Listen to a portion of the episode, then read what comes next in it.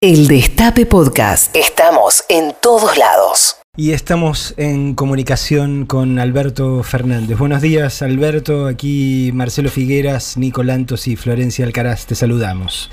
¿Cómo les va? ¿Bien? Muy bien. A vos no te va tan mal tampoco, ¿no? bueno, ojalá estemos todos mejor, que todo sea para bien. ¿Cómo, cómo, cómo viviste el acto de ayer?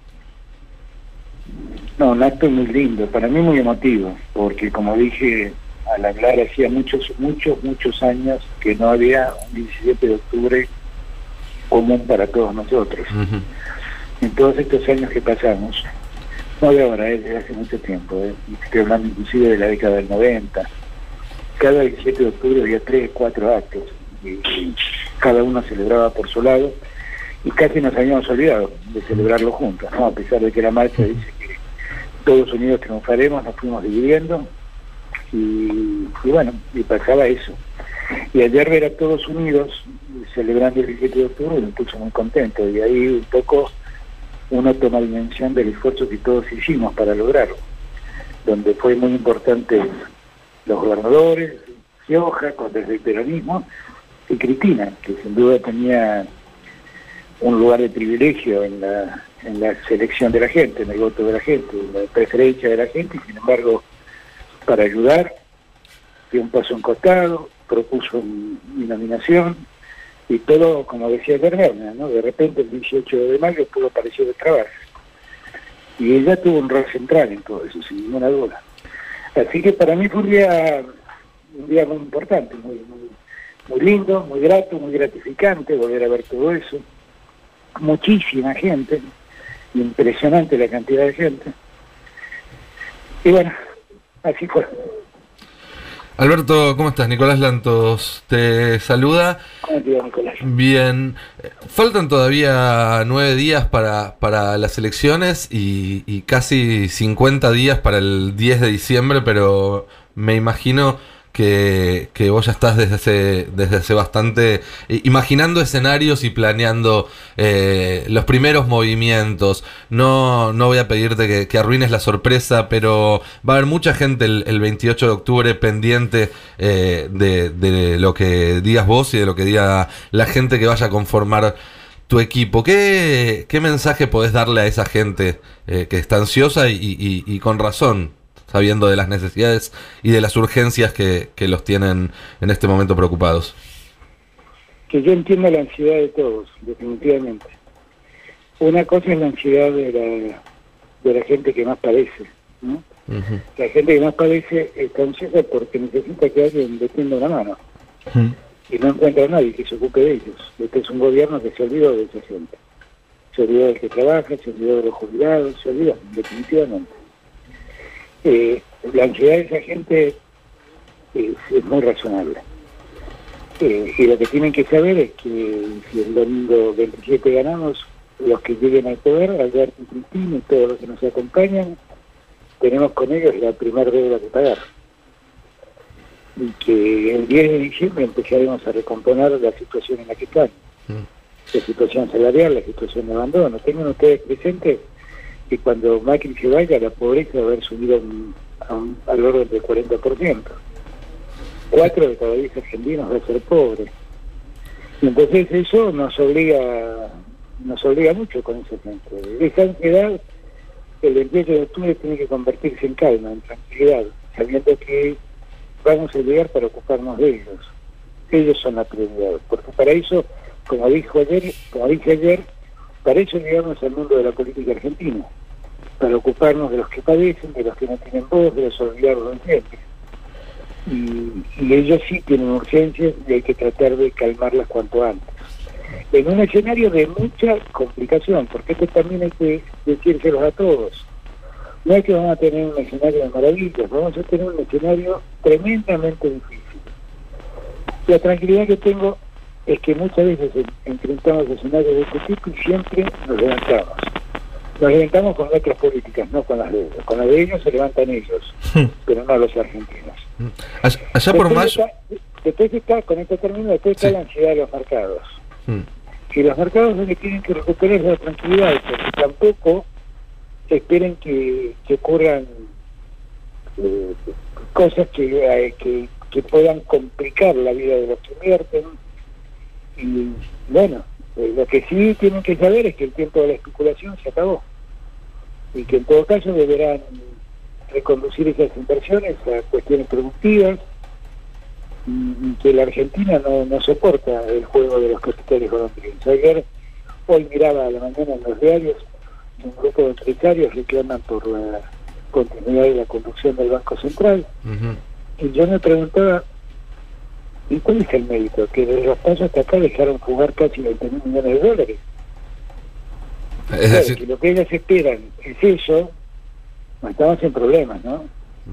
Para, estamos en problemas. Para clarificar, eh, estás descartando la, la, continuidad de las actuales autoridades del, del, Banco Central. No, no descarto ni afirmo nada. Lo que me parece insólito es que me hablen del buen funcionamiento. Eso me parece insólito. Desde las playas hasta acá se fueron más de 18 mil millones de dólares y me hablan, elogian el funcionamiento del, Banco Central.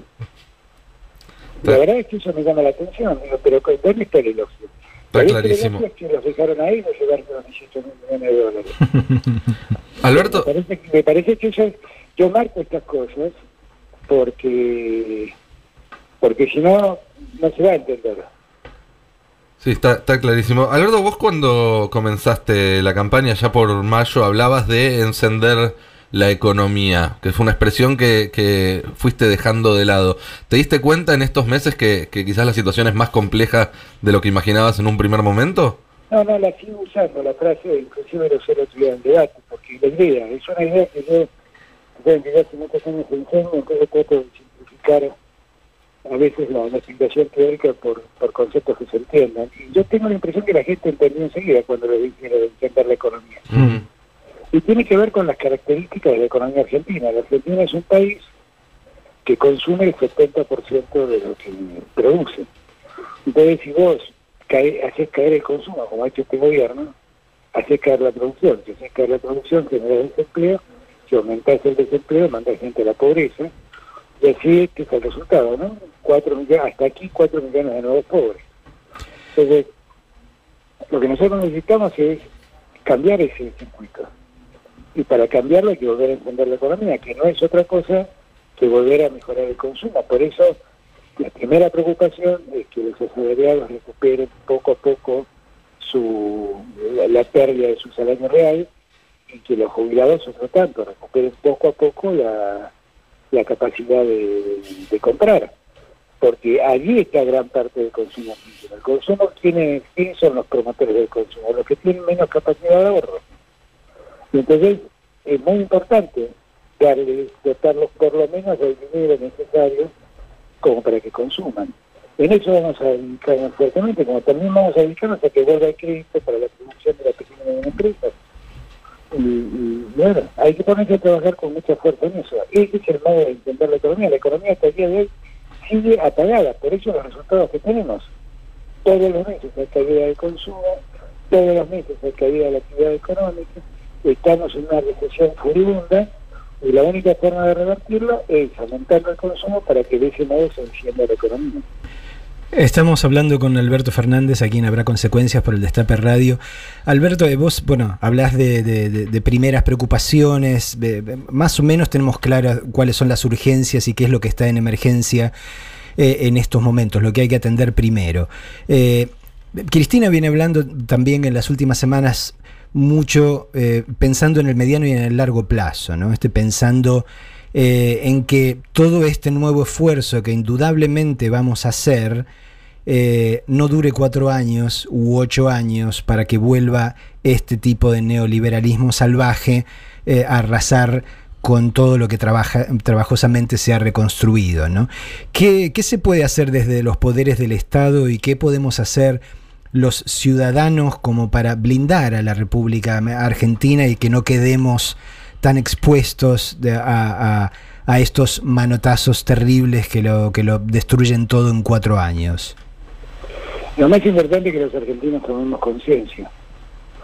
Yo tengo claro que hay un tercio de la sociedad argentina que tiene tal encono con el peronismo que bueno, siempre está reaccionando contra el peronismo periódicamente y cada tanto lo logra, logra sacar al peronismo del, escenario. El otro día cuando, cuando fui al debate planteaba que cíclicamente aparecen estos gobiernos que llegan y destruyen todo lo que se pudo hacer durante los gobiernos populares y después nos quieren convencer que es un problema argentino que cíclicamente hmm. eh, tropieza con la misma piedra, pero la verdad es que la piedra son ellos, son ellos. El problema es que ellos aparecen y vuelven a generarnos el padecimiento de siempre. Ahora, con Macri hay algo que todos debemos reflexionar, yo se lo digo mucho a los empresarios. Vos pensás que Macri hizo todos los deberes necesarios para entrar, entre comillas, al mundo, al mundo central. Eh, trabajó para dejar de ser un país fronterizo y convertirse en un país emergente. Lo celebró le duró un año mm. de alegría. Trabajó hace cuatro años para ser parte de la Organización de Comercio de la ONU. Mm. Y resulta que para eso vos tenés que ceder un montón de cosas. Por ejemplo, tenés que abrir tus mercados. Abrió los mercados, permitió que ingresen productos textiles, eh, zapatos, eh, juguetes, motocicletas, destruyó la industria argentina. Entonces, lo que hay que mostrarles a todos es, miren, esto es lo que pasa cuando uno hace las cosas de este modo. El otro día yo también explicaba que para mí el manejo de la economía no es una, que la economía te ofrece mil herramientas para eh, ir resolviendo el problema. no hay que ser un dogmático. Hay momentos en que te conviene una salida ortodoxa y hay momentos en que te necesitas ser muy heterodoxo. Hoy leía en Clarín un reportaje del vicepresidente de Bolivia que decía exactamente lo mismo. Mm. Hay momentos en que somos muy globalizadores y hay momentos en que somos muy proteccionistas. Ese es el modo de actuar con inteligencia. La vez pasada, hablando yo con Evo, Evo me contó, cuando estoy destinando con él en Bolivia, cómo eran las cosas, cómo habían hecho las cosas, y no te das cuenta, en algunas cosas son muy ortodoxas, por ejemplo la fiscal, en cuidado de las cuentas públicas, y son muy heterodoxos en el modo de, permitir las aperturas. Y son muy heterodoxos, heterodoxos en términos de, los amigos de la globalización, adueñándose el Estado de los de la producción de hidrocarburos. La parece en Argentina tiene que entender esto que los empresarios que son los mayores promotores de estas, estas este, lógicas políticas, como las de Macri, mm. deben a esta reflexionar, porque terminan todos con la soga de cuello. Siempre es lo mismo, es una historia repetida. Entonces tenemos que entender que no somos un país, una sociedad genéticamente condicionada a repetir un error somos una sociedad que tiene un tercio que impulsa en algún momento al resto a acompañarlo para generar estas políticas en medio de la mayoría. Y eso es un problema de concientización, es un problema que hay que trabajar mucho, que hay que ponerlo mucho sobre la mesa.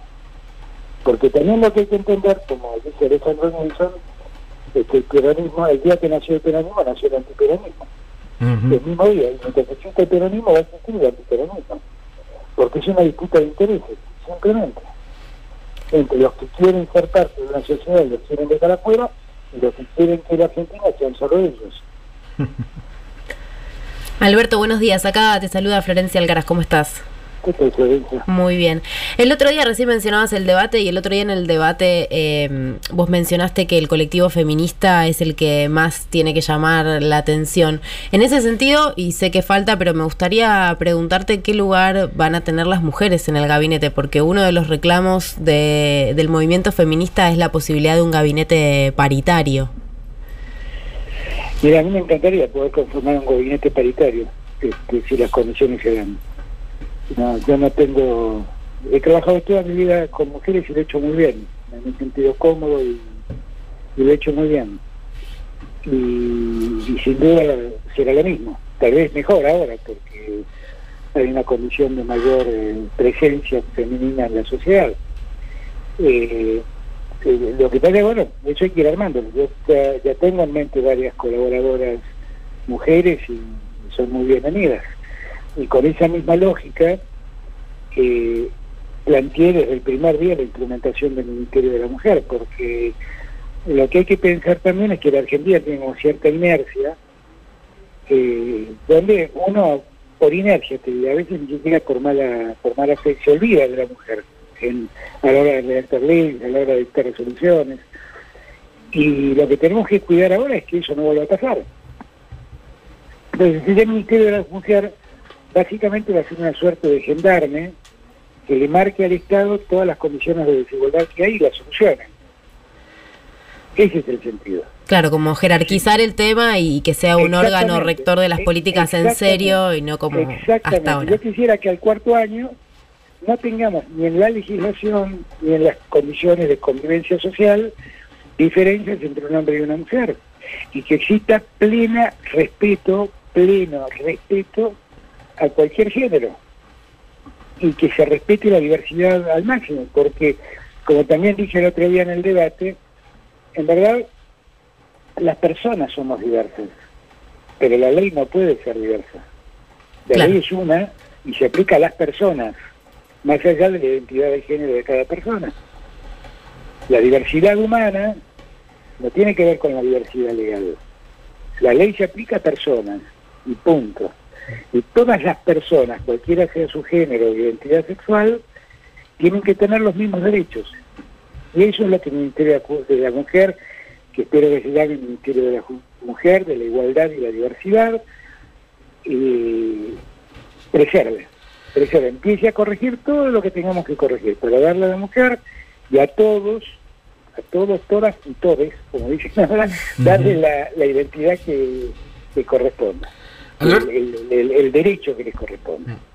Alberto, en, estos días surgió a través de, una serie de, denuncias periodísticas que ya, tuvieron eco en el Poder Judicial, eh, una serie de, acciones de, espionaje que realizaba el gobierno con respecto a jueces, que se suman a otras causas que, tienen que ver con esta relación eh, entre Poder Judicial, servicios de inteligencia, medios, servicios de seguridad, que viene siendo problemática para la Argentina, yo diría, desde 1983. Eh, ¿qué, ¿Cómo te estás preparando para afrontar ese problema que, que, más allá de lo económico, va a ser uno de los más importantes que tengas entre manos en caso de asumir la presidencia?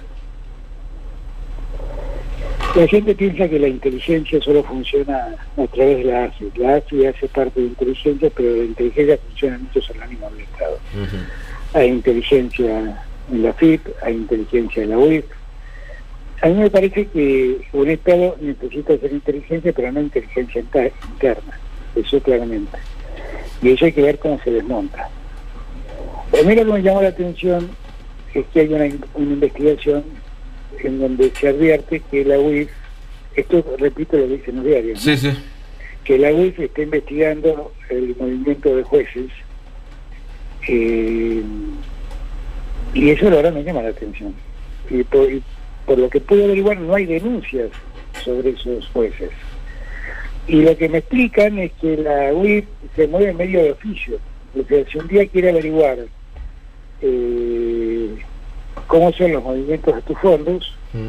aunque los tienen, puede ponerse a actuar de oficio sin que nadie te denuncie. Y eso me parece un poquito peligroso. Y sí.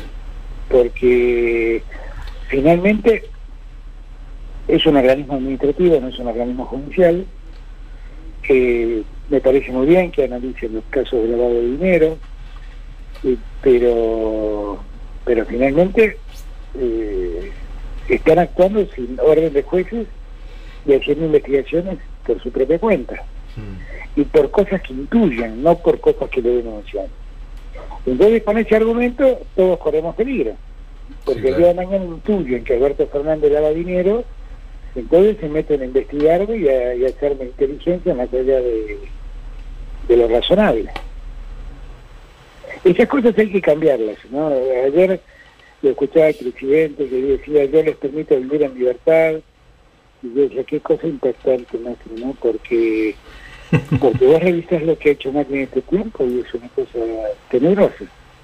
La presencia de la AFI ante los tribunales exigiendo eh, la persecución de personas, de, de esos graveros políticos, Rodríguez Amón, su abogado Perechada, el ministro Gravano, yendo a los jueces a pedirles que dicten medidas eh, de, cautelares personales, de detención personal a, gente.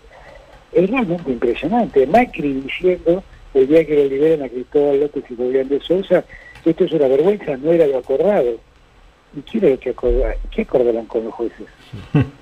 Son los liberales más locos del mundo. Claro, claro. Entonces, todas esas cosas que Macri dice con tanta soltura que cuando yo una de las veces que últimamente se lo reclamó y me dijo, bueno, pero eso lo tuve que decir por la presión social. Por la presión social un presidente dice que no era lo acordado. La verdad es que da miedo, cuando me escuchan muchas cosas da miedo. Y más miedo da que después quiera hacerle creer a los argentinos que está actuando preservando la libertad de ellos. Está, está claro. Para, para ir terminando y ya te dejamos, Alberto, este domingo hay nuevamente un debate y Macri fue dando a entender a través de, filtraciones a medios amigos y demás que piensa ser más agresivo en, la forma en la cual va a encarar eh, ese trámite. Además lo vimos al presidente esta semana eh, con varios exabruptos. Ayer estaba en Chaco y, se confundió con Corrientes y, demás. Eh, ¿qué, pensás que te puedes llegar a encontrar el, domingo y cómo te estás preparando para eso? A mí que sea agresivo no me, no me complica nada. ¿eh? Eso sinceramente no es mi problema. Mi problema es que sea mentiroso, que son dos cosas distintas. Porque miente de un modo descarado. Y esto sí me preocupa. Lo he escuchado decir el otro día que la deuda que tomaron fue producto de la deuda que había con la que había que hacer frente a, las deudas que había dejado Cristina. Y la verdad eh, es francamente indignante. Francamente indignante. ¿Cómo es posible que, se diga algo semejante. Eh, eh, que sea agresivo, si es agresivo como, como dicen que soy yo, a mí no me molesta, porque en todo caso yo con mi dedo índice señalo la mentira, simplemente, que por eso Dios me dio el, el dedo índice y por eso se llama índice, porque indica. eh, y, bueno, lamento que se moleste y que vea en eso una conducta de, persecución. Simplemente le recuerdo la verdad. Llegó mintiendo a la presidencia, mintió durante toda la presidencia y se va mintiendo desde la presidencia. Yo esperaba que sobre el final tuviera un gesto de honestidad intelectual y por lo menos viniera los debates con otra lógica. ¿No? Eh, pero bueno, me parece que, está en su esencia. A mí, a mí que sea más agresivo, más duro, que me exija un poco más el debate, no me preocupa. Lo que sí me preocupa es que mienta. Es lo único que me preocupa, que mienta, que mienta, porque porque la mentira es muy difícil de rebatir. o sea, uno lo pone...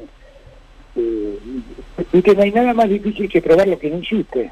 Exacto lo que nunca ocurrió, es dificilísimo de probar eso. y lo, hace con una facilidad, Macri, que es, eh, por momentos espeluznante, pero bueno, pero no, no, no hay problema, que, que, de, eso estrategia tiene gente que lo coachea y le dirá cuáles son las palabritas exactas que debe decir. Yo tengo la tranquilidad de que voy con la política y con la verdad. Alberto, te hago la última pregunta. Un, tema, digamos, una cuestión que, me parece que también nos preocupa eh, a muchos es el panorama de los medios en la Argentina y particularmente este a partir del 10 de diciembre. No digo, no, no lo pregunto por el lado de la regulación a lo que está necesariamente, este, ni por el problema, ni por el tema de la ley de medios, este, respecto de lo cual ha, sido claro en más de una oportunidad, sino más bien por el lado de la positiva, ¿no? Digo, ¿cómo hacemos desde el campo popular eh, para tratar de equilibrar este, la, la diferencia eh, que existe en la posibilidad de creación y difusión de informaciones, porque como vos decías, vos hablabas de la mentira, digamos, otro mecanismo de la mentira es si vos no tenés bocas que te permitan decir la verdad, también estás complicado, ¿no? A ver, aquella ley de medios, que a mi juicio no, no fue la mejor, eh, sí sirvió para algo, que es para poner en el escenario público el debate de quiénes son los medios argentinos. Eso sirvió mucho, ¿eh? y mucho, porque ahora cuando leemos, eh, sabemos a quién leemos. Sabemos también que no voy a hablar de intereses para que no se ofendan, pero por lo menos a qué lógicas políticas responden. En los últimos años, además, han emergido medios, ustedes son un caso, se ha sostenido Página 12, ha nacido C5N, mm. y se ha mantenido a pesar de la persecución a sus dueños, y ha instalado como el canal referencial de noticias más importante de Argentina. Eh, en realidad han, empezado a aparecer otras voces. Las voces que ya existen, quien las escucha o quien las lee, ya de algún modo las ve prevenidas, sabiendo lo que está leyendo. Yo creo que ahí hemos ganado un gran espacio. Ahora, lo que nosotros tenemos que garantizarnos es ganar el debate público. Porque lo que más van a intentar, era cuando yo llamaba al unidad allá por febrero del, 18, empecé a trabajar con este tema, eh, cuando yo llamaba a la unidad, llamaba a la unidad porque decía que era condición necesaria para poder ganar. Mm. No era condición suficiente. Para que fuera además condición suficiente teníamos que ponernos de acuerdo en planes, en proyectos, en ideas. Pero por lo pronto tenemos que estar unidos para pensar en ganar. Es revisar lo que nos hacen hoy en día. Yo digo esto también para que entendamos por dónde va la cosa. Hoy en día han empezado a plantear si yo en algún momento voy a tener un problema con Cristina. Me plantean que Cristina hay mucha gente que no la quiere en el espacio. Como hay mucha gente que no me quiere a mí, que duda de mí. Y yo lo entiendo, pues cada uno ha tenido una historia distinta en los últimos años. Y yo lo sé. Y yo lo que trato es de despejar esas dudas. Respecto de mí y también respecto de Cristina. Porque el punto de encuentro con Cristina es lo suficientemente sólido, producto de lo que estamos viviendo. Y digo Cristina, sumo cualquiera en ese escenario. Ahora, la prédica es constante, constante. Yo les pido que les presten atención, ¿eh? Sí, claro. De los gobernadores están, porque estoy yo, pero si no estuviera yo no estarían, no estarían acá. Que están haciendo el albertismo. Yo no voy a dejarme hacer el albertismo en mi vida.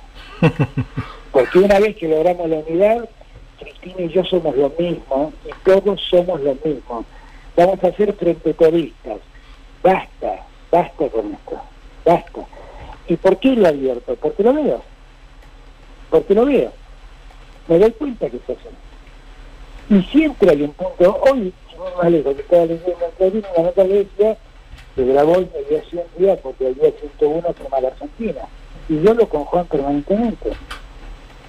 Y yo sé lo que Juan representa. Y yo sé que es un hombre honesto, que está representando a los más necesitados. No es un buscador de planes como lo venden. Hmm. Entonces, este es el tema que nosotros tenemos que tener claro. Porque mientras tanto nos hacen una pregunta y la titulan como se les da la gana.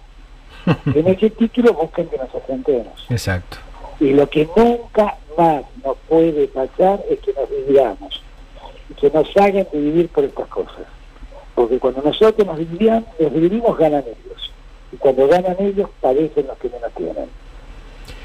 Alberto Fernández, muchísimas gracias por charlar con nosotros esta mañana. Al contrario, gracias a ustedes. Un abrazo, enorme. El Destape Podcast. Estamos en todos lados. El Destape Podcast.